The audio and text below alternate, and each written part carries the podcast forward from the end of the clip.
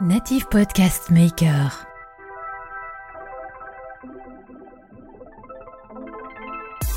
En fait, je crois que ce qui m'importe le plus, c'est le beau. Tu en as parlé. Il faut que ce soit beau. Et il y a un bouquin qui existe qui s'appelle Quand la beauté nous sauve. Et je pense que c'est la beauté m'a sauvée. Je pense que j'étais tellement habitée par ce projet qu'ils n'ont pas pu faire autrement que de me prendre, quoi. Ils ont dit on va, tenter notre chance avec vous. L'ouverture, ça a été un premier, un premier, première joie. La deuxième joie, c'était au bout de neuf mois, on a eu une première étoile au guide qu'on n'attendait pas du tout. En neuf mois, c'était top. Et au bout d'un an et demi, on est devenu Relais Château. Et là, euh... tu dis ouais. Je dirais que la crise de Covid a été presque une opportunité parce qu'elle était obligée de remettre tout à zéro. Euh, de, de se dire bah c'est maintenant c'est ça où on ferme la boutique quoi. Bienvenue dans votre Learning Expedition, le podcast qui accélère vos transformations. Tel un voyage apprenant, nous allons découvrir ensemble des histoires d'entreprise, des leaders inspirants, des hommes et des femmes précurseurs ou tout simplement passionnés dans leur domaine. S'inspirer des meilleures pratiques va assurément accélérer vos transformations, et comme il n'est pas toujours nécessaire d'aller bien loin pour trouver des pépites, les Hauts-de-France sont mon terrain de jeu. Je m'appelle Laurent Stock et je vous souhaite la bienvenue dans votre Learning Expedition un peu spéciale, je vous l'accorde. Vous avez certainement entendu en début de podcast une voix suave qui dit Native Podcast Maker. Rassurez-vous, ce n'est pas moi. Non, plus sérieusement, je profite de cet épisode pour vous présenter Native Podcast Maker, ma nouvelle offre, ma nouvelle proposition qui permet aux marques, aux entreprises de créer leur podcast en nous confiant la réalisation de ce moyen de communication ultra efficace.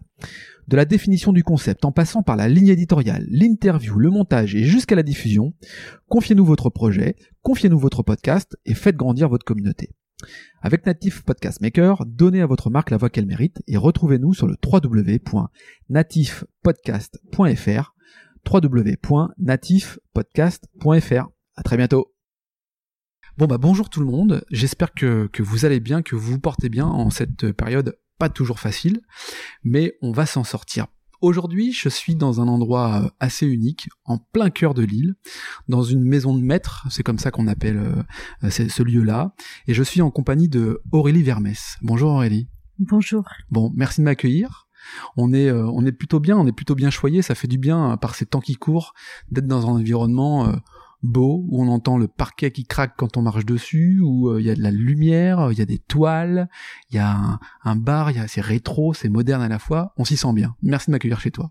Ça s'appelle un boutique hôtel. Ça s'appelle un boutique hôtel. Ah ben on va rentrer tout de suite dans le vif du sujet, mais avant de, de rentrer dans, dans là-dedans, euh, je suis, je suis, euh, on est donc au Clarence pour situer, hôtel 5 étoiles, ok. Et euh, je suis content d'être avec toi parce que tu vas nous raconter ton parcours. euh, on, peut le dire, hein, t'as juste un poil de caractère, Pas du tout. pas du tout. On le verra. On a trois quarts d'heure pour le voir. On va le deviner, je crois. Euh, tu vas nous expliquer ton parcours parce que t'as tout plaqué, toi. Euh, t'as tout plaqué, t'as pris euh, des risques. Les risques aujourd'hui, bah t'es aussi obligé de les assumer dans une situation qui est, qui est, pas simple. Tu vas quand même nous, nous l'expliquer, même si ce sera pas le contenu de notre échange, mais en tout cas il y a quand même évidemment ce sujet euh, Covid qui va qui va venir.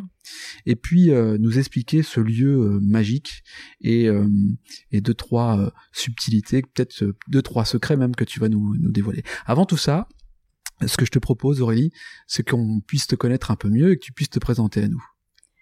Donc, euh, je m'appelle Aurélie, j'ai 56 ans Ouais, et je, je m'appelle une jeune entrepreneuse ouais, parce que ça fait que 7 ans euh, que j'ai entrepris. Avant, j'étais une salariée. Ouais. Euh, que te dire d'autre? Je suis très investie euh, et très impliquée dans ma région, dans ma ville. C'est quelque chose qui compte beaucoup pour moi. Euh, voilà. Lille- Lilloise d'origine, Je suis une vraie ch'ti, une vraie ch'ti, ouais. née à Lille, parents nés à Lille, grands-parents nés à Lille. La totale. Donc euh, une vraie investie euh, dans la ville et dans la région. Ouais. Alors tu disais t'es euh, euh, t'es issu du salariat. Euh, tu es depuis maintenant sept ans chef d'entreprise. Et, et, et avant de rentrer dans le pourquoi, c'est quoi ton parcours d'études? T'as fait quoi? Enfin, que- explique-nous un petit peu ton cheminement pour finalement arriver au Clarence avec la prise de risque qui va avec. Oui, c'est assez surprenant. Bon, je suis bêtement issue d'une école de commerce. Ouais. Euh, j'ai fait euh, le parcours classique de la grande distribution, grande consommation, Ouais. marketing. J'étais chef de produit Carambar, par exemple. Ah, excellent. Euh, voilà, donc euh, des choses assez classiques, euh, grands grands groupes, grandes entreprises. C'est toi qui faisais les blagues dans le carambar? Ah oui. Carrément. Ouais. Enfin, je les relisais et je Ouais, les ouais. sélectionnais. Ouais, ok. Et puis euh, il y a euh, une dizaine d'années, une quinzaine d'années, je suis rentrée dans le groupe Meder parce que j'avais envie de changer de cet univers euh, très dur et très euh, compétitif de la grande distribution du marketing. Donc je suis rentrée dans un groupe familial et puis ça m'a permis de développer beaucoup d'expérience parce que je suis passée de responsable marketing commercial à, à directeur général.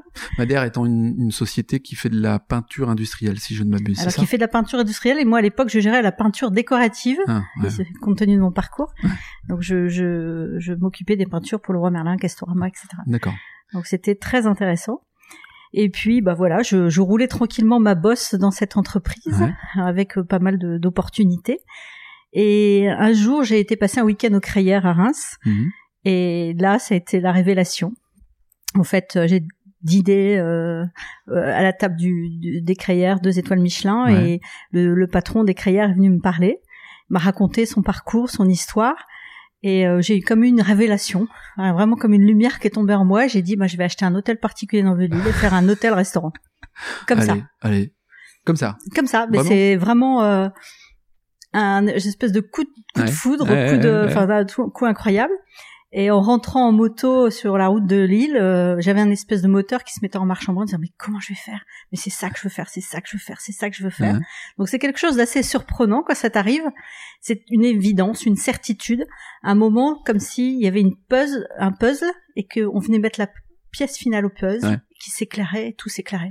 Ouais, parce que c'est pas comme si t'allais euh, créer une offre de service avec un site internet et puis euh, roule. Là, on est quand même sur euh, euh, du, du, on est quand même sur un bâtiment, on est quand même sur du personnel, on est sur un environnement, on est plongé dans le luxe ici, Dans un environnement capitalistique lourd. capitalistique lourd. Ouais. Ouais. ouais, Donc non, c'est vraiment, c'est, je, je sais pas comment ça peut arriver ça parce que c'est pas l'issue d'une démarche euh, euh, en disant tiens j'ai envie de créer ma boîte, Ouais, comme on ouais. dit souvent, hein, euh, ou tiens qu'est-ce que je vais faire, etc. Non, c'est vraiment une espèce de révélation. Mhm. En fait, je crois que ce qui m'importe le plus c'est le beau. Ouais. Tu en as parlé. ouais. Il faut que ce soit beau. Et il y a un bouquin qui existe qui s'appelle Quand la beauté nous sauve. Et je pense que c'est la beauté m'a sauvé. Voilà. Mais alors attends, parce que du coup, tu rentres de, de Reims? Euh, en moto avec cette idée en tête, euh, avec la, la, la pièce du puzzle. T'arrives à Lille. Euh, T'es encore donc salarié chez chez Madère. Med- Madère, Médère? Médère. Médère, Ouais. ok. C'est Corinne Molina qui est euh, à l'époque euh, en- présidente, Présidente, ouais. donc c'est ta patronne euh, directe. Tu, tu dis quoi Corinne? Bah, je assez vite, mais pas tout de suite, Ouais. tout de suite quand même. Je lui explique que, alors je- le, parcours, c'est qu'en fait, je rentre chez moi et Ouais. je dis, bah comment je vais faire ça? Euh, Assez vite, je me dis, il faut que je me forme un peu. Ouais, Euh. Qu'est-ce que c'est l'hôtellerie en fait? À quoi ça, à quoi ça ressemble? Qu'est-ce qu'il faut pour réussir dans le métier? Il faut beaucoup d'argent. Ouais. Donc comment je vais faire ce truc-là? Ah bah je vais peut-être faire une formation. Donc on est début juin 2011 et là euh, je je pianote sur internet, je regarde des formations en hôtellerie, euh, etc. Et je trouve un MBA à l'ESSEC Mhm. qui s'appelle Limi et qui est un MBA spécialisé en hôtellerie. Donc je prends mon téléphone, je décroche et je dis voilà, je voudrais rentrer dans votre MBA en mois de septembre. Ouais. Et là j'ai une dame charmante qui me dit mais madame c'est pas possible, toutes les inscriptions sont closes, il faut avoir le GMAT, il faut avoir une super note au GMAT, il faut avoir le TOEFL, faire trois entretiens, etc.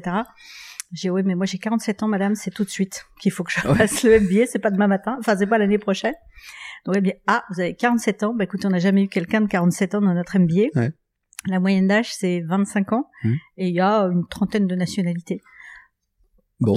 Alors elle me dit, mais dites-moi, euh, qu'est-ce que vous voulez faire? Et là je lui raconte, voilà, ben moi je veux créer un hôtel, un hôtel-restaurant à Lille, euh, un peu original. t'avais le lieu à l'époque, t'avais l'endroit? Non, t'avais rien. ouais, ouais. juste T'avais le projet, quoi. L'idée en une tête. idée comme ça. Je veux faire un Mhm. lieu dans un Ouais. hôtel particulier. Je veux faire un truc très original, très contemporain, etc. Ça n'existe pas à Lille, etc. Elle dit ah oui oui, ça s'appelle un boutique hôtel. Ah bon. bah écoutez, je vais voir. Envoyez-moi votre CV et je vais voir ce que je peux faire. Donc je, je tapote mon CV dans la nuit. J'avais pas fait mon CV depuis. Depuis euh, 20 ans, quoi. 20 ouais. ans. Je- J'envoie mon CV. Une semaine après, elle me dit ok, on vous reçoit un entretien Hein début juillet. Et là, euh, en anglais l'entretien, je me fais bananer. On va parler français, vous parlez pas bien anglais. Et puis bon, ils me ils me disent mais vous allez jamais y arriver, c'est plus dur qu'une classe prépa. Il faut habiter sur le campus de l'ESSEC dans une chambre d'étudiants. C'est non-stop, je sais pas combien d'heures par jour, enfin etc. J'ai dit mais moi je vais y arriver. Moi mon projet c'est ça. Ouais. Enfin, ce moteur que j'avais en moi, il, il, il fonctionnait. Ils m'ont pris et le 3 septembre je suis rentrée à l'ESSEC. D'accord. Et donc je suis allée voir Corinne et je lui ai dit bah écoute euh, je démissionne. Elle m'a dit ah bah non c'est pas possible. Ah j'ai si de toute façon et le, le 5 septembre je suis à Sergi Pontoise. Donc, euh, sur une idée, sur un échange, Sur voilà tu, tu, tu prends, euh, tu prends l'initiative, tu prends la décision de, de, de de tout plaquer. tout plaquer, de tout- faire un MBA ouais. À 46 ans, Ah ouais, pas en- mal. tout en anglais. J'apprends que c'est le parmi les trois meilleurs MBA au monde Ouais. en hôtellerie. Il y a Cornell, il y a Genève, euh, euh, le- l'école de Lausanne et le MBA de l'ESSEC. Pas mal. Donc là, tu rentres là-dedans. Euh, entre deux, tu, tu, tu, enfin, comment tu fais? Parce que tu l'as dit tout à l'heure. Globalement, pour euh, un projet comme celui-ci, il faut pas trois francs six sous, quoi. Ouais. C'est une expression des années 80, ça. Mais il faut un peu d'argent. Euh, tu fais tes études. Alors je fais mes études, je sors graduate Ah ouais. et, et là je pars d'une page blanche Ouais. en disant maintenant comment je fais? Comment t'expliques euh, finalement que euh, euh, tu puisses à 47 ans, c'est ce que tu as dit, rentrer dans un cycle où finalement la porte était close, tout était fermé, tu cochais toutes les cases pour ne pas correspondre finalement au profil peut-être qu'il recherchait. Comment tu comment tu fais à ce moment-là pour quand même passer ces barrières-là, ces freins-là? La force de conviction, Ouais. Le caractère dont tu parlais. Ouais, ouais. Je pense que j'étais tellement habitée Mhm. par ce projet qu'ils n'ont pas pu faire autrement que de me prendre quoi. ouais. Ils ont dit on va on va tenter notre chance avec vous. Ok. Et donc ils ont eu raison de la tenter puisque raison. finalement tu es euh, tu sors gra- graduate, Ouais, c'est ça? ouais, ouais. Donc c'est c'est vrai. Donc et là tu tu pars d'une page blanche et tu dis bah alors là maintenant comment je fais? Et alors? Donc cette donc page je me dis bah il me faut un lieu. Donc là on, on m'apporte un lieu euh, un peu sur un plateau qui était un couvent Ouais. avec quelqu'un que je connaissais qui me dit tiens j'ai acheté un couvent est-ce que ça te dirait de de, de faire euh, de faire un hôtel? Mhm. Je dis bah oui. Donc je monte un projet et puis au bout d'un an euh, ça capote pour diverses Ouais, raisons. ouais. Donc euh, et là je me remets beaucoup en question. Je me dis bah ça fait deux ans quand même que je suis j'ai plus de boulot quoi. Mhm. Euh, je vais plus avoir de chômage. euh, ça capote. Que que fais-je? Et là j'ai un un banquier qui me dit Madame Vermès vous êtes super votre projet est super faut que vous continuiez. T'as un banquier qui vient vers toi? Ouais. Un banquier. Eh ben, euh, tu l'avais sollicité parce que je. Ah enfin- bah c'était le closing, j'étais à 15 jours Ah de oui, closing. oui. Ok, ouais, ouais, ok. Tout était prêt. Ouais. Les, les pactes d'associés, les- tous les financements, tout était monté. D'accord. Et donc ça a capoté 15 jours avant. J'ai un moment j'ai dit non, c'est trop risqué sur tel tel point, je fais pas. Ça me rappelle une histoire personnelle, cette histoire. Mais enfin, je. Bref. Donc là, du coup, tu rebondis. Et donc là, je, je me dis mais bah, je repars à zéro quoi. Comment Ouais. je vais faire? Et là, j'appelle tous les agents immobiliers de la, de la place et je leur dis je cherche un lieu pour faire un hôtel. Ouais. Et il y en a un qui me répond, qui me dit écoute, il y a un hôtel particulier à vendre depuis huit jours. Ouais. Il est fait pour toi, Celui-là. celui-là. Ok. J'étais la première à visiter. Je suis évidemment tombée sous le charme. Tu m'étonnes. Pour ceux qui connaissent, c'est quand même un très bel endroit. Tu m'étonnes. Et en huit jours, je refais le, le business plan que j'avais, les financements, etc., etc. ouais, ouais. Et en- au bout de huit jours, je dis j'achète. Ok. Voilà. Le propriétaire, il dit c'est qui cette Madame Vermès qui achète un hôtel particulier en huit jours? Donc voilà. Mais j'avais tous les, les business plans et puis pareil, force de conviction. J'ai dit Ouais. mais voilà, je- c'est ça que je veux, je veux le monter comme ci, comme ça, etc. Et il, il a accepté de, de me vendre son hôtel particulier. Donc on t'a suivi. Voilà. Donc là, tu tu t'endettes. tu, tu, tu, tu le dis, tu, tu le communiques ou pas le, le- Le montant le- du projet ouais, en tout? Ouais. Oh bah là, il y en avait pour euh, 6 millions d'euros, Ah ouais, quand même. 5-6 millions Ah d'euros, ouais. Donc là, tu t'endettes pour 5-6 millions d'euros. Ouais. Tu te portes caution sur une partie, sur beaucoup de choses. sur beaucoup de choses. Voilà. Et là, tu te dis, bah, mes nuits vont être un peu courtes. Les... Bah, en fait, tu te rends pas compte. Non. Tu es tellement motivé par monter ce projet que tu te rends pas compte de, de, de tout ça. Donc tu plonges et puis là, bah là c'est là c'est la brasse coulée. Enfin, c'est même pas la brasse coulée, c'est c'est sous l'eau quoi. Ouais. C'est euh, à partir de ce moment-là, je j'étais sous l'eau euh, tout le temps, tout le temps, tout le temps. Et là, tu te dis, merde, j'ai peut-être fait une, une- une grosse erreur ou, ou, ou, ou au bout de- euh, en toi, t'as une petite lumière qui te dit, bah non. Alors j'ai toujours eu une petite lumière Ouais. qui dit que je peux pas, euh, j'ai pas fait tout ça pour euh, pour arrêter. Ouais. Mais souvent, je me suis posé la question de, de ce coup de folie Ouais, qui m'a pris de, de tout mettre en risque parce que du coup j'ai tout mis en risque. J'ai, je veux dire, il y a encore euh, euh, quelques semaines. Ouais. J'étais locataire de mon appartement, des Ouais. cautions sur ma tête de, de plus de 500 000 euros. Ouais. Et puis rien en fait, et l'entreprise en risque total. Donc euh, Ouais, puis là, la période, on y, on y viendra. euh, voilà, avec la période, euh, donc c'est ça, c'est le, le ouais. Covid. Là, bah, j'ai failli me retrouver sous les ponts en fait. Là, ouais. Oui. Alors on y va pas à peur, on y va maintenant. Du coup, là, on fait un petit la, la, la conséquence du, enfin de la, de la- de la- du, enfin de ce truc, de ce bordel, là, de ce Covid là. Euh, quelles sont les conséquences euh, au-delà financières pour toi, pour les employés? Enfin, c'est, c'est là, tu te mets en danger. Euh, Alors c'est un, un danger tout le total et en même temps ça a été une opportunité pour moi. Euh, un danger parce que bah voilà c'est tu, tu tu te remets en question quand tu fermes la porte que tu mets tout le monde dehors Ouais. tu te retrouves tout seul dans ce bastringue c'est quand même super dur à vivre ouais, tu craques là. super dur à Ouais. vivre Ouais, parce qu'il y a, il y, a, il y a quand même des choses super joyeuses à vivre. On, on va revenir un peu en arrière. J'ai envie, j'ai envie de, de, de te, de nous remémorer, de nous partager un petit peu le, le premier jour où tu mets la, alors pour le coup, tu mets la clé dans la porte et tu te dis, ah, c'est à moi. Bon, il y a beaucoup de travaux peut-être, il y a beaucoup de choses à faire. C'est, quoi euh, le sentiment à ce moment-là, là? Tu te, pff, tu te sens euh, pousser des ailes, tu, tu, tu, co- co- comment tu réagis là? j'ai jamais réussi à complètement me satisfaire euh, de la situation mais Ouais. c'est vrai que c'est c'est assez jouissif alors c'est on a l'ouverture ça a été un premier un premier première joie la deuxième joie c'était au bout de neuf mois on a eu une première étoile au guide Michelin qu'on n'attendait pas du tout Hmm, en neuf mois c'était top et au bout d'un an et demi on est devenu relais château pas mal. et là euh, tu te dis ouais Et alors du coup, la première étoile au guide Michelin, c'est c'est c'est c'est sur la, la, la restauration? Oui. D'accord, ok. Pas mal quand même. C'était on était le seul étoilé de l'île hein. Ah ouais, ouais, parce que alors euh, pareil, on pourrait y revenir certainement après. Moi, je je, je comprends pas trop euh, que dans une ville comme la ville de Lille, nous ne puissions avoir, je sais même pas combien on a de restaurants Bah, étoilés. à Lille on en a deux maintenant il y a Deux. depuis les Ah, débuts tu euh, vois, deux quoi. Lille, voilà. deux. Capitale des Flandres, t'as, je comprends pas. Bon, tu vas peut-être nous apporter une explication par rapport à ça.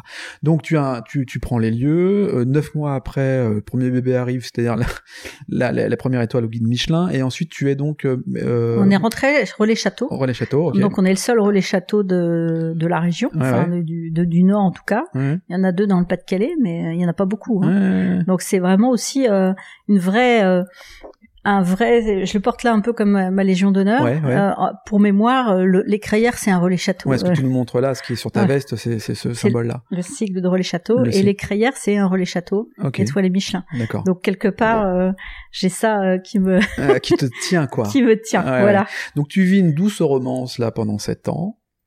Non, je vis pas du tout une douce romance. Vas-y, raconte. Parce qu'en fait, comme tu le disais, créer un, un- un relais château étoilé, c'est des investissements énormes. Ouais. Et euh, je complètement euh, sous-capitalisé, Mm. sous-financé le projet au démarrage. Euh, Tu l'avais sous-financé, ouais. sous-capitalisé. bah ouais. oui, parce que j'étais seule. Euh, bon, j'ai des actionnaires à mes côtés, etc. Mais Mais de j'ai- la région, actionnaire de la oui, région. j'ai ouais. des, des fonds comme Finorpa ou Autonomie et Solidarité. Donc, euh, oui, j'étais accompagnée par des, des fonds de la région. J'ai des, des actionnaires à mes côtés. Mais, mais, mais les poches sont pas très, enfin, font, sont pas très longues, enfin Profondes, profondes, quoi, ouais. et les miennes en particulier. Ouais. Et dès le départ, en fait, on a eu deux gros problèmes. Le premier, c'est qu'il y a eu des dépassements de travaux, comme il y a Partout quoi. partout, mais j'avais prévu un peu, mais pas à ce point-là, parce Ouais. que dans un hôtel particulier du 18e, trouver un truc, t'as une surprise, quoi. Ouais. Donc voilà, Puis souvent mauvaise. souvent mauvaise, donc avec des retards, etc. Mm. Et la deuxième chose, c'est que j'avais pas imaginé que ce serait aussi luxe que ça. C'est-à-dire qu'au départ, j'étais plutôt positionnée, allez, on fait un, hôtel 4 étoiles, on fait de la Mm. bistronomie, Ouais. et voilà que t'es parti sur un 5 étoiles relais château, étoile et Michelin. Et qui t'amène vers vers ça? Parce que Bah, en fait, le lieu, ah oui, c'est le lieu qui te pousse à. Et c'est le lieu en fait qui est tellement beau, Ouais. euh, qui etc., qui, qui te pousse, euh, enfin ou qui te tire Ouais, ouais, vers le haut. Et du coup, les investissements sont pas les mêmes, le personnel est pas le même. Et, et du coup, euh, en termes de rentabilité, ça a été très compliqué. Et c'est toujours très compliqué. Assez vite, on s'est rendu compte aussi que 19 chambres, c'était pas assez. Donc plein de choses comme ça, ce qui fait que depuis le début, c'est la galère. Tu, tu, tu dois capitaliser, capitaliser, capitaliser pour finalement. euh, et courir après l'argent, des, des trésoreries difficiles, etc. Parce que euh, voilà, c'est ce modèle du luxe est pas un modèle très connu. Dans, Moi, moi j'ai fait mon MBA, euh, on sait dire comment c'est un nouveau hôtel 4 étoiles, Ouais, ça. le rendement, machin, etc. Mais un, un bazar comme ça, ça n'existe pas. Ouais.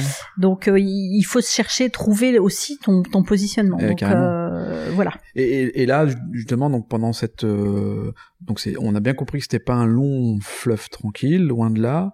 Premier, première, enfin un premier conseil, c'est de, de bien identifier en fait les, les mauvaises surprises qui, qui peuvent mettre la trésorerie en difficulté, euh, la capitalisation qui est nécessaire et autres. Euh, t'as, t'as adapté du coup ton offre? Parce que effectivement, peut-être revenir euh, déjeuner le midi, mais à un tarif, je connais pas tes tarifs, euh, mais je suppose que c'est pas accessible à tout le monde et c'est peut-être le, le volume qui fait la différence dans la rentabilité d'un hôtel comme celui-ci?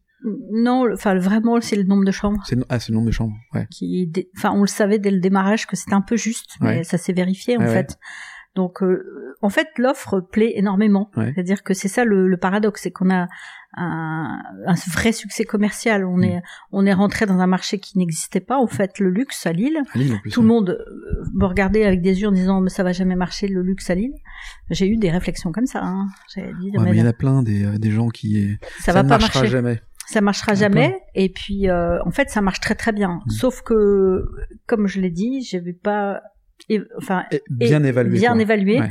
les investissements qu'il fallait pour ça Ouais. et les charges qu'il Ouais, faut pour ça donc c'est ça le hiatus qui a eu donc très vite je me suis rendu compte qu'il fallait euh, changer quelque chose Mhm. et, et là très vite je me suis dit il faut agrandir Et oui, l'hôtel pour augmenter le nombre de chambres. voilà Ce que tu as fait. ce que je suis en train de faire Ce que tu es en train de faire.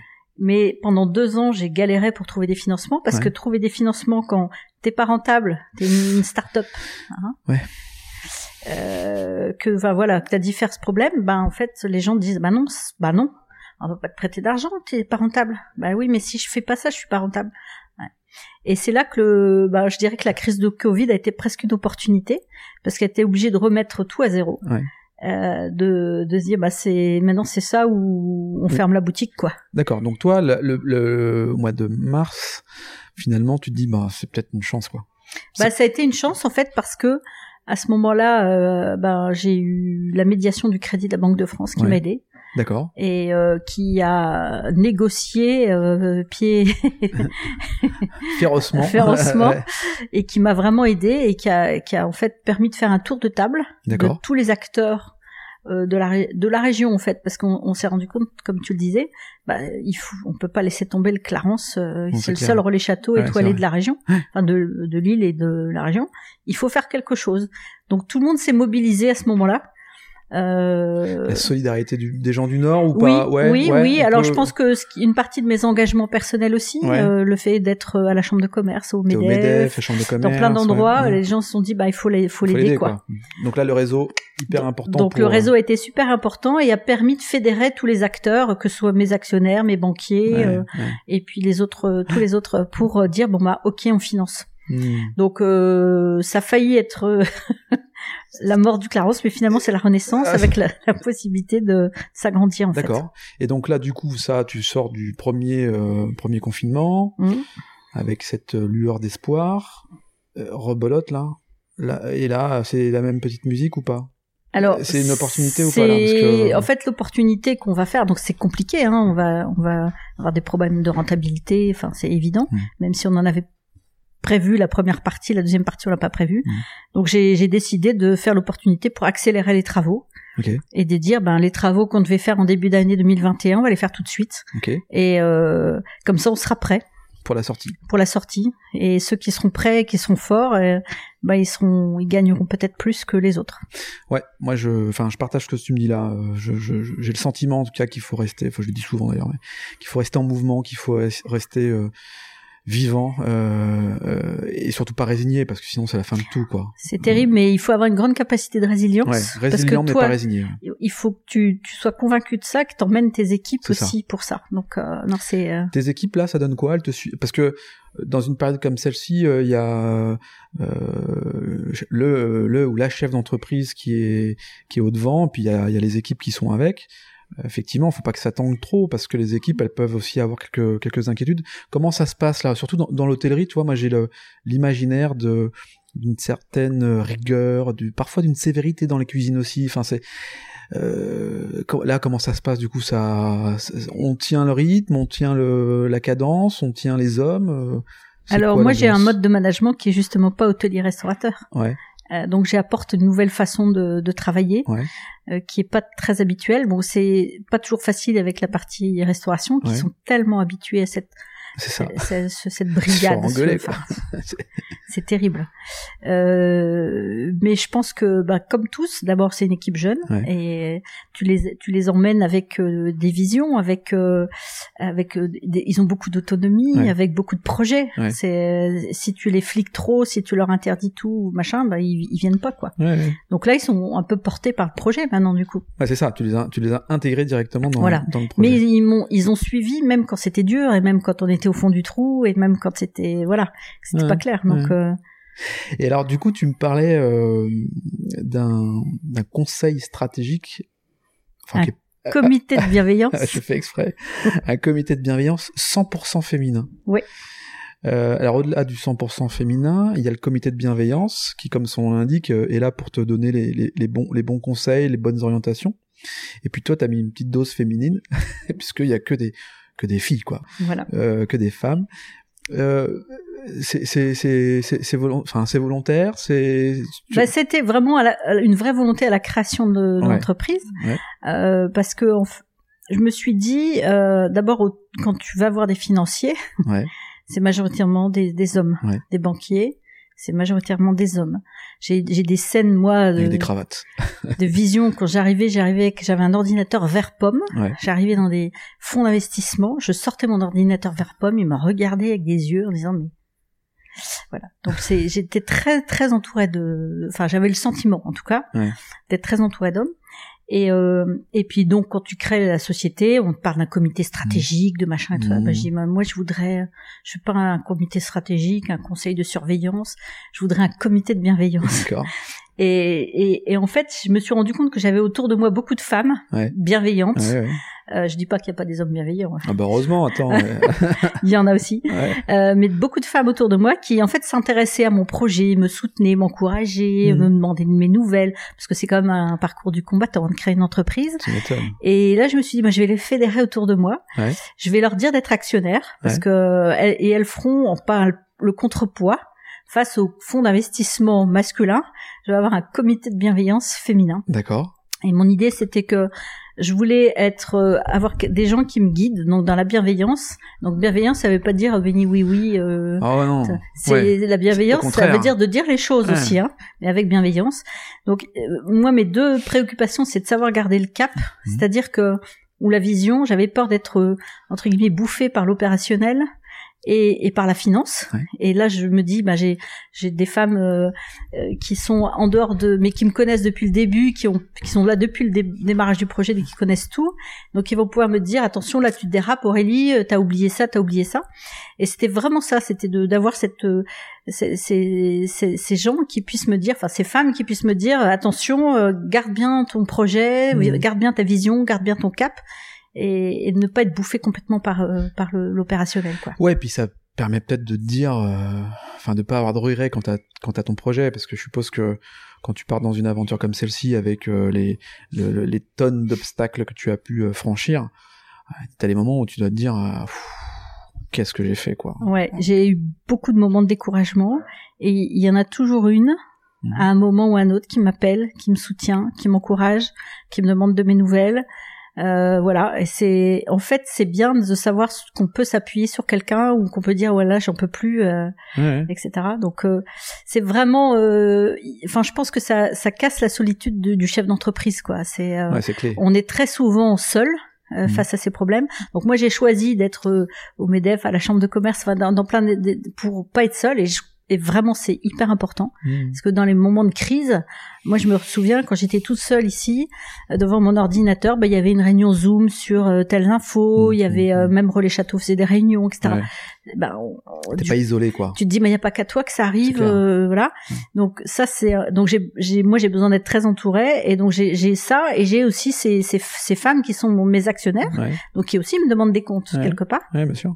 Ah oui, elles sont vraiment actionnaires. elles sont vraiment actionnaires, Ok, ouais, ouais. chacune à leur euh, niveau. euh, Bon, évidemment, elles sont pas comme des fonds d'investissement, etc. Mais elles ont une voix, elles ont des voix et C'est de la love money quelque part. complètement. C'est de la love money. Oui. Ouais, c'est un peu ça.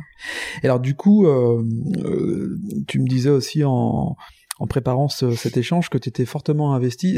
L'un de tes moteurs, je pose souvent la question à mes invités en disant, c'est- quoi- ton moteur C'est quoi ce qui te fait euh, lever le matin et te, te, te permettre de euh, d'avancer Et tu me parlais en fait du, de l'entrepreneuriat au féminin. C'est ça? Complètement. Euh, et, tu me disais, bah, moi, c'est ça qui me, ça, ça, ça, me- ça me branche à mort, quoi. ça me branche à mort parce que j'ai découvert en, en voulant créer mon entreprise que sur 100 entreprises créées, il y a même pas 20% qui sont créées par des femmes. Mm. Donc ça, me semble euh, très très petit, enfin pas assez. Et aussi de, de voir en fait euh, comment on se met on des barrières tout le temps. Et donc euh, chez les jeunes femmes, euh, enfin euh, pour, pourquoi, pourquoi, tu vois, pour, pourquoi finalement que 20% Parce que. bah parce qu'on a un plafond de verre. Parce Ouais. que créer ta, créer ta boîte, c'est euh, quelque part créer aussi une forme de liberté, tu vois. Carrément. Euh, Enfin, en tout cas, moi, c'est comme ça que je, je l'interprète. Créer ma société m'a permis de, de créer ma liberté, et de, de, de manœuvrer et d'avancer comme je le souhaite. Mais je pense que ça, c'est pas une caractéristique d'homme ou de femme, tu vois. Non. Euh... Sauf que nous, enfin Ouais. je, je dis nous parce que j'étais comme je suis comme ça aussi. Ouais, ouais, ouais, ouais. je tu dis est-ce que je suis légitime à faire ça? Mm. Est-ce que j'ai les compétences pour faire ça? Mm. Est-ce que je vais y arriver? Est-ce que je, je vais prendre tous ces risques?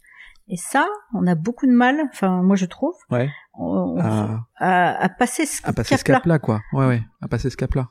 Et donc, toi, tu, tu, donc, t'accompagnes des, Donc j'accompagne des femmes, des jeunes femmes. euh, je- J'essaie le plus possible aussi d'aller euh, faire du, de la promotion de l'entrepreneuriat parce que je pense que c'est c'est hyper important et comme tu dis, ça apporte de la liberté.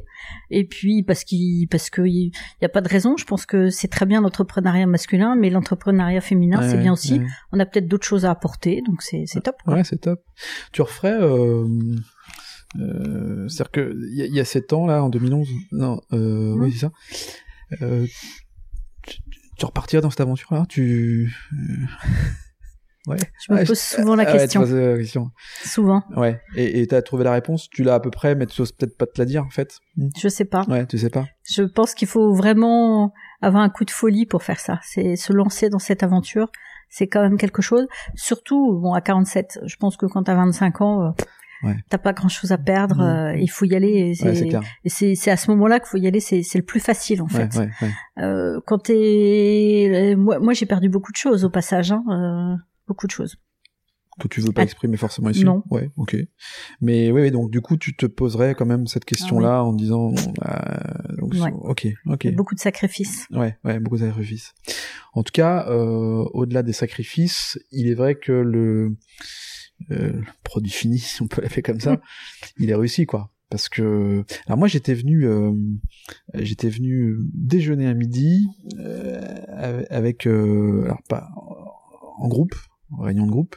Il y avait Jean-Pierre Pernaud qui était avec nous. Et il avait aussi lui trouvé le lieu extraordinaire. Et c'est vrai quand on rentre ici, il y a une forme de magie. Alors à l'époque, il y avait un lion. Je sais pas où il est le lion là.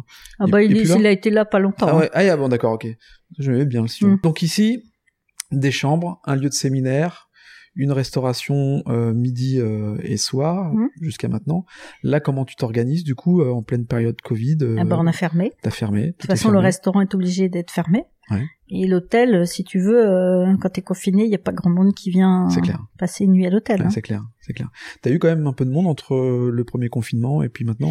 Oui, on a fait une belle saison d'été. Ouais. Ah oui, d'accord. Une belle saison d'été. Et puis depuis la rentrée, c'est un peu calme quand même. Tu sens quoi? Tu sens qu'il y a quand même euh, une euh, une consommation qui demande qu'à redémarrer justement entre les deux confinements? T'as vu une consommation qui redemandait qu'à démarrer, démarrer Bah, les gens ont besoin de se faire plaisir. ou... hein. C'est ça. C'est, enfin, je veux dire, c'est pas, c'est pas un scoop. Hein. Ouais.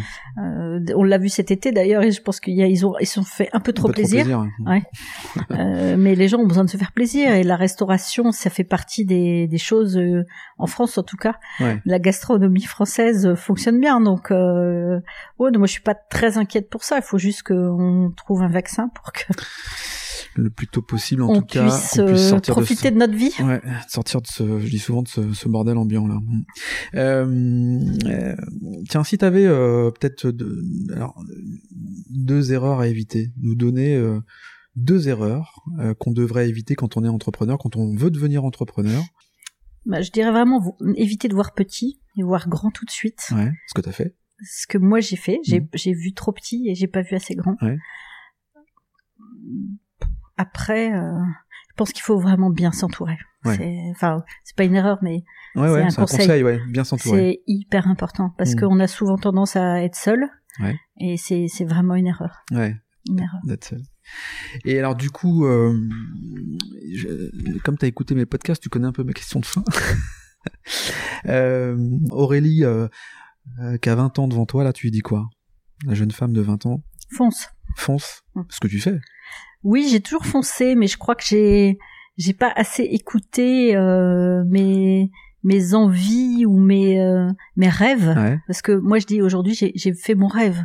C'est quand j'ai eu cette illumination, j'ai Ouais. dit mon rêve, c'est d'ouvrir un, un boutique hôtel, Mm. et je l'ai fait. C'est dommage euh, de pas savoir écouter assez vite ses rêves et d'être trop. Enfin, moi, c'était mon cas. C'était les années 80, hein, donc on était peut-être trop dans un schéma. Euh, et j'aurais dû plus m'écouter, quoi. ouais, de salariat, de rentrer dans les cases, de, De oui, de, voilà, de, de carrière ou je sais Ouais, pas, ouais, euh, ouais, et de pas assez s'écouter. Je pense que c'est moi le cas aujourd'hui. Mhm. Donc on espère quand même que tu puisses ouvrir- réouvrir assez rapidement, euh, que Noël. Non. Non, ouais, non, tu. Ah oui, oui, non, ouais. Je crois pas du Tu tout. vois pas du tout. Non. Attends, donc du, coup- du coup, euh, janvier 2021 quand même. Voilà, ouais, janvier ouais, 2021. ouais. je- Là, t'es, euh, comment ça se passe? Il y a des, il y a des, il y a des aides. BPI euh, a repris la main. euh, Il y a l'État qui qui finance une partie des salaires, je suppose. Oui, euh, euh, bah, chômage partiel, ouais. euh, abandon de charges sociales. donc ça limite la casse quand même à ce Ça niveau-là. limite la, la casse. On a les fonds de solidarité qu'il faut que je regarde un petit peu. Ouais. euh, voilà. Mhm. Bon, et puis après, euh, Ouais. Et toi, elle, c'est le t'aidera quoi. voilà. Bon, qu'est-ce qu'on peut te souhaiter?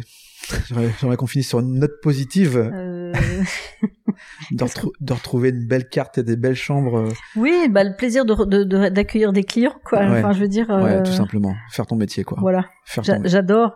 Le, le- le bonheur dans ce métier, c'est d'accueillir des gens du, Mm. du monde entier, de tout style, de, de toute nationalité, de tout métier. De, Ouais. enfin, c'est, c'est vraiment. Enfin, moi qui faisais pas du tout ce métier avant là, je, avant, je, je dis c'est génial comme métier, de, Ouais. Le lien avec les gens. le lien avec les viennent de gens partout. de partout. Bon, super. Bon, on arrive au terme de ce podcast, Aurélie. Je suis ravi d'avoir euh, mis euh, deux pieds dans ce superbe euh, établissement. Bon, j'ai pas tellement un, un si mauvais caractère. Ça va, écoute, t'es plutôt sympa en fait. En fait, il blague. ouais, c'est en fait, non, non, Le- j'en- doutais pas un seul instant. Non, non, merci à toi Aurélie de m'avoir accueilli. Merci Laurent. J'espère qu'on on aura l'occasion en tout cas de venir euh, revenir euh, déjeuner, dîner. Pourquoi pas Il y a des il y a des Lillois qui viennent passer une nuit ici? Oui. Ouais, ça arrive ça? Oh oui. Ouais, Marc, si Un petit anniversaire de mariage, euh, voilà, des choses comme ça. Ah oui, ouais, ça arrive. J'y penserai avec mon épouse, tiens. Merci à toi, et puis je te dis à, à très bientôt du coup. À bientôt. Merci, et euh, quant à nous, on se retrouve la semaine prochaine. D'ici là, surtout prenez soin de vous, je vous embrasse, et à très bientôt.